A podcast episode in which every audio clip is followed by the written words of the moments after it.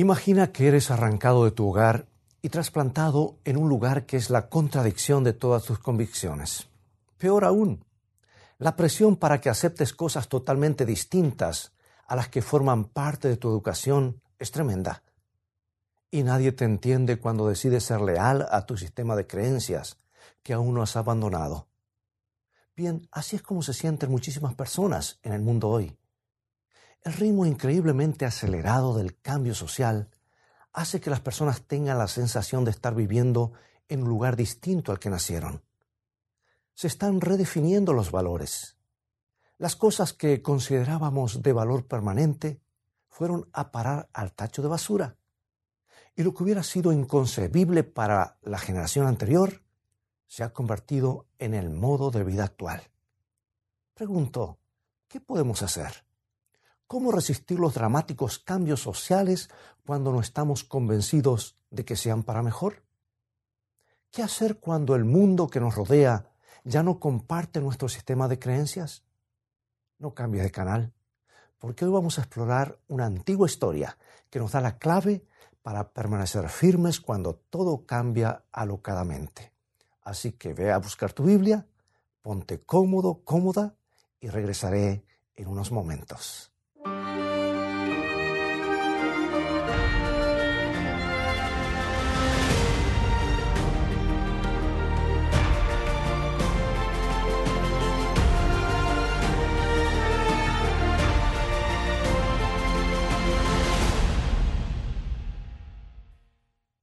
Tenía tan solo 18 años cuando vinieron a buscarlo.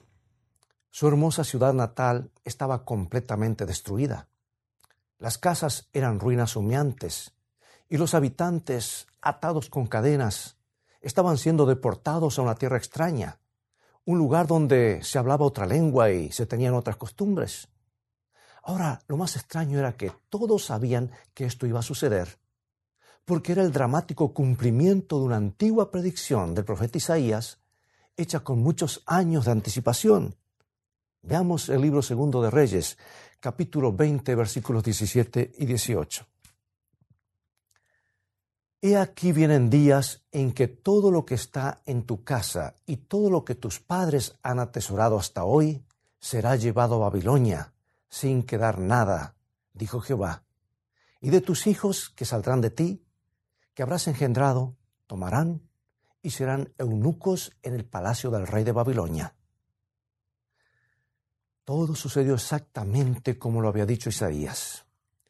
O sea que en algún momento entre el 606 y el 605 a.C., el ejército babilónico descendió a la ciudad de Jerusalén y la dejó en ruinas.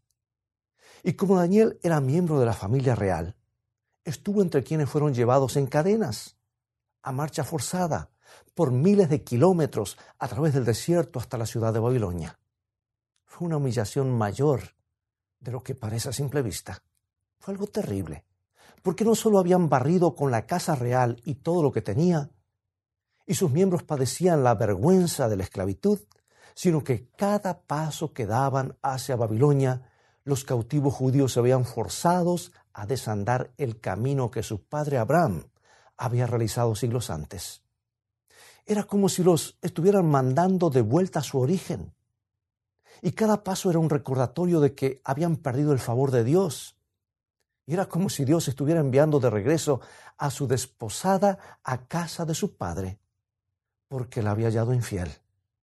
Oh, sí, fue un momento de honda humillación nacional.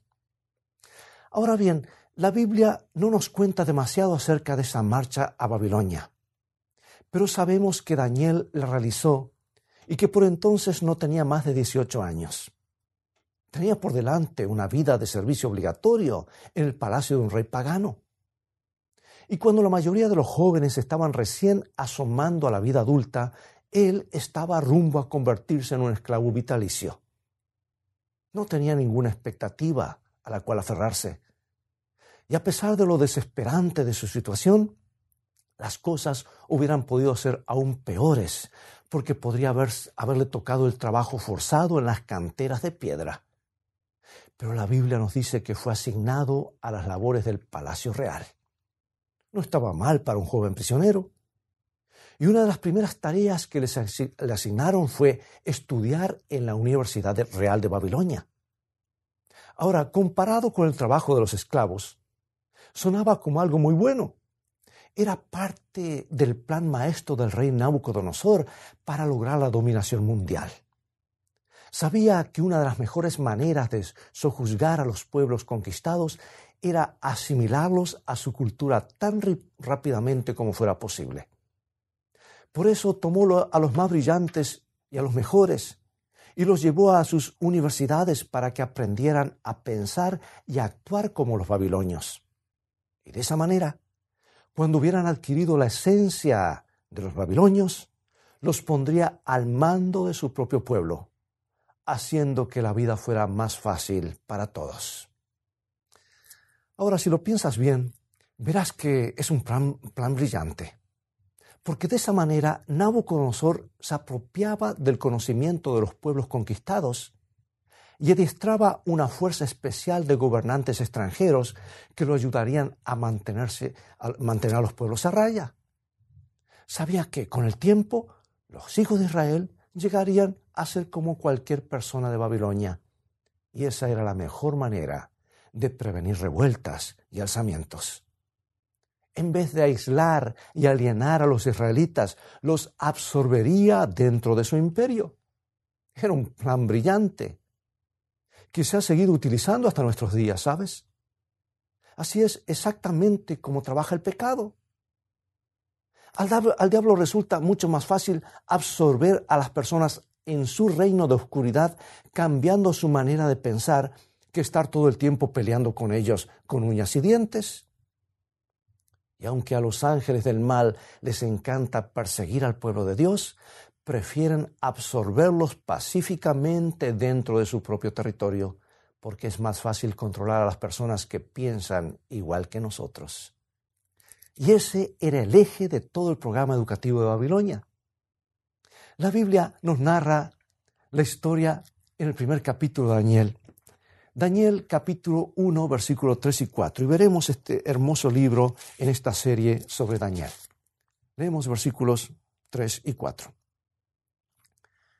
Y dijo el rey a Aspenaz, jefe de los eunucos, que trajese de los hijos de Israel del linaje real de los príncipes, muchachos en quienes no hubiese tacha alguna, de buen parecer, enseñados en toda sabiduría, sabios en ciencia y de buen entendimiento e idóneos para estar en el palacio del rey, y que les enseñase las letras y la lengua de los caldeos.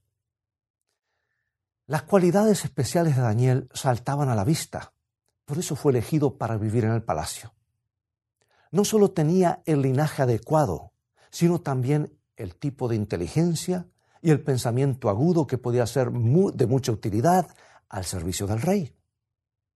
Yo no sé qué piensas tú, pero si yo tuviera que realizar las tareas de un esclavo en un país extranjero, estaría muy feliz de vivir en el palacio en vez de tener que realizar el trabajo arduo y en condiciones de vida cuestionables. Si tuviera que elegir entre hacer ladrillos todo el día o asistir a las mejores escuelas, creo que la elección sería muy fácil. Denme el palacio todos los días de la semana, diría yo, y tú también. Pero sabes que la Biblia revela que a pesar de las comodidades que tenía a su disposición, Daniel no la estaba pasando muy bien. En realidad, en muchos sentidos, debía enfrentar más desafíos en el palacio del rey que los que hubiera tenido en los campos. Presta atención a lo que dice la Biblia en Daniel capítulo 1, versículo 5. Y le señaló el rey ración para cada día de la provisión de la comida del rey y del vino que él bebía, y que los criase tres años para que al fin de ellos se presentasen delante del rey. Bueno, piensa un poco en esto. Durante tres largos años, los prisioneros recibieron su comida de la mesa real, preparada por algunos de los mejores cocineros del mundo. Se les dio la mejor educación que el dinero podía comprar y vivieron con bastante lujo. Uno podría pensar que Daniel frunciría el ceño con un suspiro de alivio, agradeciendo que su condena no fuera peor. Pero incluso a esa temprana edad, con sabiduría fuera de lo común, Daniel pudo ver más allá de los banquetes esplendorosos y de las almohadas de seda, para darse cuenta de que lo que el rey intentaba hacer era cambiar sus principios. El rey quería transformarlo en un ciudadano babilónico.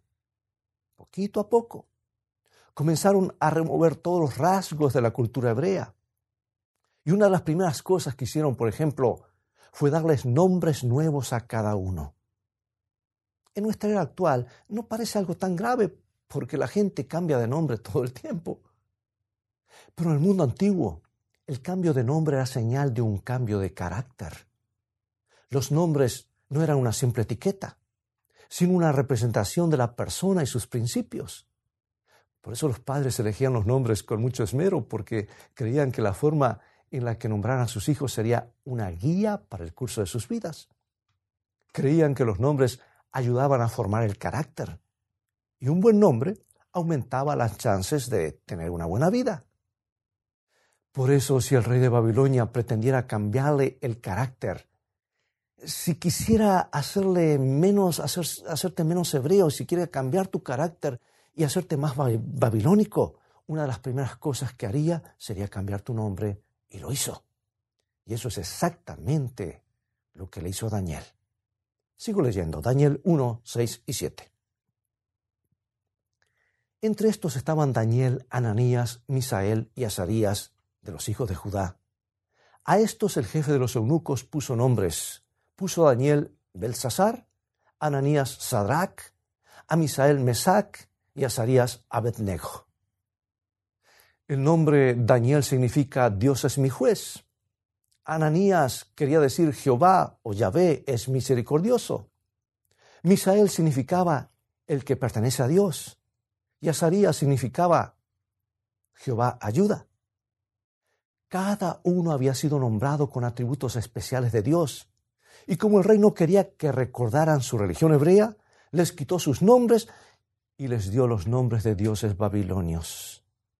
Daniel se convirtió en Belsasar, que contiene el nombre del dios pagano Bel, y probablemente significa Bel protegerá la vida del rey. Azarías fue llamado Abednego, que significa siervo del dios, dios pagano Nabu. Como ves, el reino de Babilonia no ganó sus principales contiendas en el campo de batalla literal, sino en la mente humana. Su arma más poderosa era la capacidad de asimilar a los pueblos dentro de su filosofía y cultura. Amigo y amiga, esa es la razón por la que vez tras vez encontramos a la ciudad de Babilonia en todas las profecías de la Biblia es un símbolo poderoso de la confusión religiosa, especialmente la confusión religiosa de los últimos días. El libro de Apocalipsis, por ejemplo, nos habla de personas que han sido emborrachadas con el vino de Babilonia, lo que significa que han asimilado las falsas enseñanzas y la mala filosofía de tal forma que se asemejan a borrachos cuyos juicios morales se ven seriamente afectados han absorbido tanto de las enseñanzas de Babilonia que ya no pueden razonar por sí mismos. El antiguo imperio babilónico fue construido literalmente sobre las ruinas de la Torre de Babel. ¿Recuerdas ese relato bíblico? Después del diluvio, la raza humana se volvió muy arrogante y comenzó a construir un monumento a, a su propia grandeza. Y cuando eso sucedió, Dios detuvo a los hombres confundiendo sus lenguas y hasta el día de hoy, la palabra Babel o Babilonia significa palabras confusas o sin sentido. En inglés se dice, por ejemplo, que una persona que habla sin sentido está babbling o balbuceando. Y una personita que aún no aprendió a hablar se la llama baby o bebé.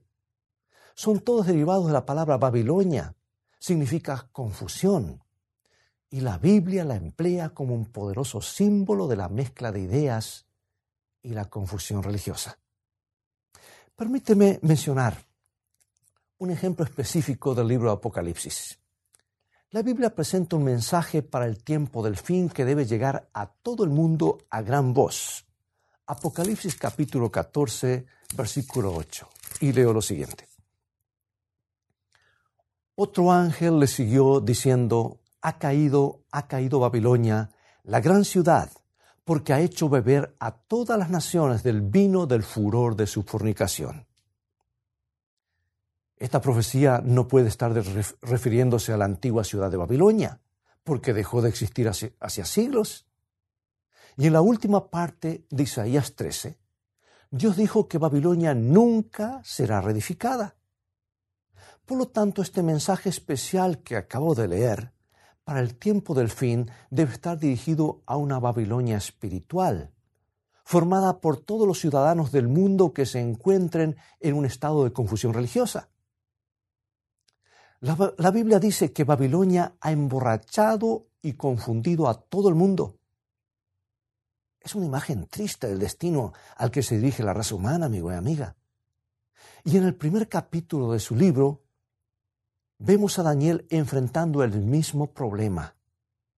Porque en Daniel capítulo 1 tenemos una vislumbre de lo que deberemos enfrentar en la culminación de los tiempos el reino de Babilonia estaba tratando de introducir a Daniel en un estilo de vida diferente. Le dieron un nombre distinto y hasta trataron de modificar su dieta porque los antiguos babilonios creían algo que recién estamos comenzando a entender hoy en día, que somos lo que comemos. Veamos los detalles de la historia de Daniel. Dice que debía comer de la mesa del rey.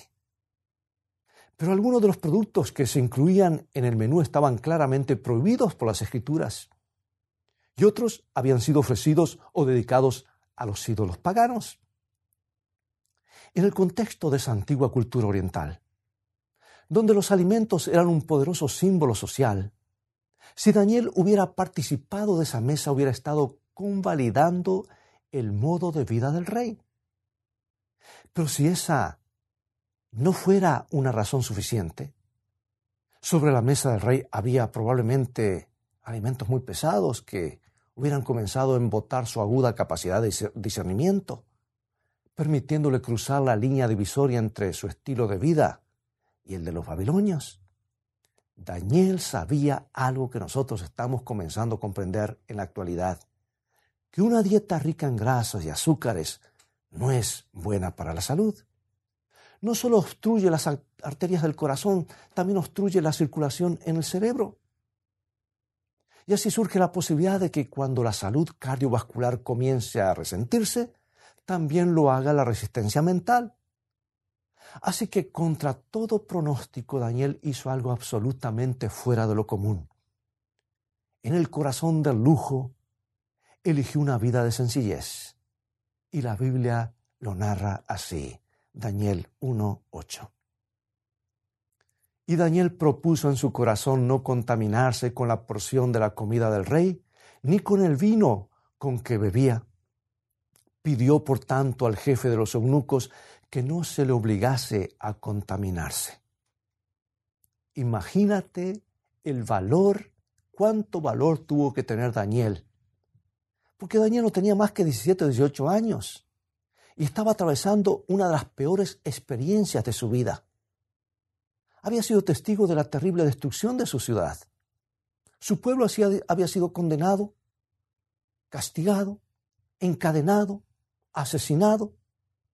Lo habían hecho recorrer medio mundo hasta una ciudad extraña y ahora repentinamente se encontraba en la cuna del lujo y la comodidad. En algún lugar encontró el valor para decir no decidió que no haría nada que pudiera obnubilar su conciencia, poner en riesgo su relación con Dios o hacer peligrar su vida eterna. Amigo y amiga, hoy nos encontramos en ese mismo punto de la historia. Estamos prisioneros en la cuna del lujo moderno, inmersos en la moderna cultura babilónica. Pregunto, ¿tenemos yo la misma determinación que tuvo Daniel para frenar las embestidas de la corrupción? Es una buena pregunta, ¿verdad? Porque el ritmo de los cambios en el mundo de hoy es vertiginoso, es alocado, yo diría. Los valores morales fueron tirados por la ventana. Diariamente somos bombardeados con la tentación de acomodarnos a la cultura popular, que en su mayor parte está en directa oposición a la palabra de Dios. Y lo más asombroso es que todo esto estaba predicho en el libro de Apocalipsis. Veamos Apocalipsis capítulo 18, versículo 3 y 4. Porque todas las naciones han bebido del vino del furor de su fornicación y los reyes de la tierra han fornicado con ella, y los mercaderes de la tierra se han enriquecido de la potencia de sus deleites. Ahora presta atención a lo que sigue en el versículo 4. Y oí otra voz del cielo que decía, Salid de ella, pueblo mío, para que no seáis partícipes de sus pecados, ni recibáis parte de sus plagas. El mundo moderno es llamado a permanecer en lealtad al igual que Daniel. Y lo que está en juego, amigos, es mucho más que unos pocos momentos placenteros o unas pocas comidas. Alguien está tratando de desvirtuar tus convicciones y apartarte de Dios para llevarte al banquete del pecado. Un ángel caído te está ofreciendo todas las maravillas del mundo si tan solo te inclinas ante Él. Pero si perseveras aferrándote a Jesús con todas tus fuerzas, podrás rechazar la mesa del banquete y vivir la vida sin remordimientos. La Biblia dice que Daniel tuvo que trabajar mucho para convencer a la gente del palacio de que le asignara una sencilla dieta de agua y vegetales. Pero al final, gracias a su determinación, lo logró. Probemos por diez días, les dijo y comprueben ustedes mismos, por ustedes mismos, si hay o no hay diferencia. Y al final de los diez días tenía mejor salud y más inteligencia que el resto. Era el primero de la clase. Renunciar a los principios no da resultados, amigo y amiga, joven y señorita. Las alegrías fugaces de algunas indulgencias pueden provocar daños en el carácter, difíciles de enmendar pero la resistencia a los violentos ataques de la cultura babilónica, en pie junto a Dios, puede producir una fortaleza interior y una paz mental que no, pueden no se pueden vencer fácilmente. El mundo se dará cuenta de que eres diferente, de que asomas la cabeza por encima de la multitud y de que vives y respiras la mismísima atmósfera del cielo. Por eso hoy al considerar la historia de Daniel, Dios te hace a ti un desafío y me hace a mí un desafío. Quizás recuerdes aquel canto juvenil que decía, honra al hombre de valor, como lo fue Daniel. Muéstrate resuelto y firme, aunque solo estés. ¿Recuerdas este canto? Es un hermoso canto. Pero hay un detalle. Cuando tomas partido por Dios, nunca estás solo. Su promesa es que nunca se olvidará de ti, ni te abandonará. Sé que estamos en un mundo de cambios veloces y constantes. Los valores están cambiando y ya nadie se interesa por las cosas que antes solían ser importantes. El mundo nos dice que nada está bien o mal. Todo es cuestión de gustos personales. Pero en tu corazón tienes la convicción de que eso no es verdad. Hay una parte de ti que recuerda cómo era la vida cuando la gente aún creía. Y sabes que te gustaría ponerte de parte del bien. Tienes el deseo ardiente de no ceder y sucumbir. La historia de Daniel nos dice que sí podemos hacerlo. Y contra todas las circunstancias podemos permanecer de parte de Dios. Si hubiera más personas que vivieran sus vidas como lo hizo Daniel, este mundo no estaría en la situación de confusión y degradación moral en la que se encuentra. Si los hombres y las mujeres que están recibiendo el llamado de Dios en sus vidas se levantaran contra los embates de la Babilonia espiritual con la firme determinación de mantener su fidelidad a la palabra de Dios, posiblemente no estaríamos sumergidos en esta ciénaga moral. Pregunto, ¿qué harás al respecto? ¿Te examinarás a ti mismo? Hoy puedes escuchar la voz de Jesús invitándote a permanecer firme de su lado, aunque vivas en la Babilonia de los últimos días. ¿Sientes que Él quiere conducirte a una experiencia mejor? ¿Sientes el toque de su mano en tu vida y anhelas tener la tranquila fortaleza interior que tuvo aquel muchachito en la corte de un rey pagano? Si es así, acompáñame en oración. Padre Celestial, danos fortaleza de propósito en nuestros corazones, como la tuvo Daniel, para que podamos permanecer de tu lado. Mientras el mundo a nuestro alrededor nos presiona para que cambiemos, recuérdanos cuán cerca estamos del cielo, cuán real es el cielo y que Jesús promete estar a nuestro lado. Sabemos que un día, cuando regreses, nuestra condición será diez veces mejor que las que nos puede ofrecer el mundo hoy. Lo rogamos en el nombre de Jesús. Amén.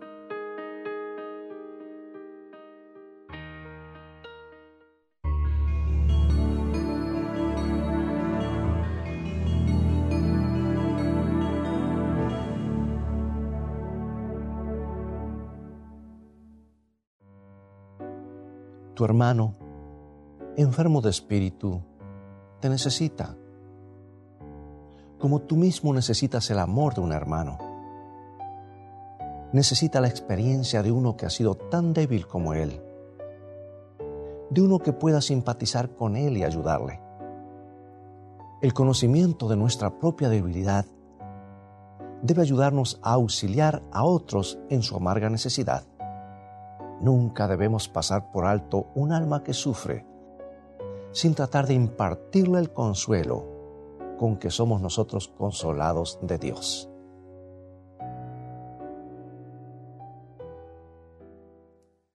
Amigos, ha llegado el momento de despedirnos. Y apenas hemos tenido tiempo de dar un ligero vistazo al primer capítulo de Daniel, pero hay mucho más para aprender de esta rica introducción a un antiguo libro profético que nos da las bases para una mejor comprensión de las profecías bíblicas. Si quieres tener más material para meditar, para estudiar, visítanos en nuestra página web escritoestá.tv, donde encontrarás una gran cantidad de recursos para estudiar la Biblia, todos en un formato muy fácil de usar. Puedes mirar las transmisiones de otros programas de Escrito Está en forma totalmente gratis y tendrás la oportunidad de comprender la Biblia como nunca antes. Dios te bendiga y te guarde en su amor y recuerda, escrito está, no solo de pan vivirá el hombre, sino de toda palabra que sale de la boca de Dios.